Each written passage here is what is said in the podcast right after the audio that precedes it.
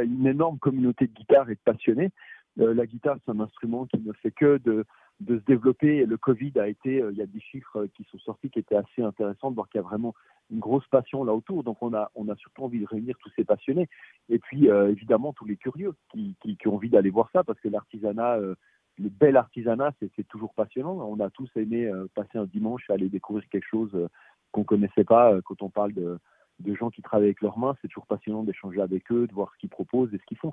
Donc il y en aura un peu pour tout le monde. Quoi. Il y aura du fun pour ceux qui ont envie d'essayer et puis de la curiosité pour les autres. Quoi.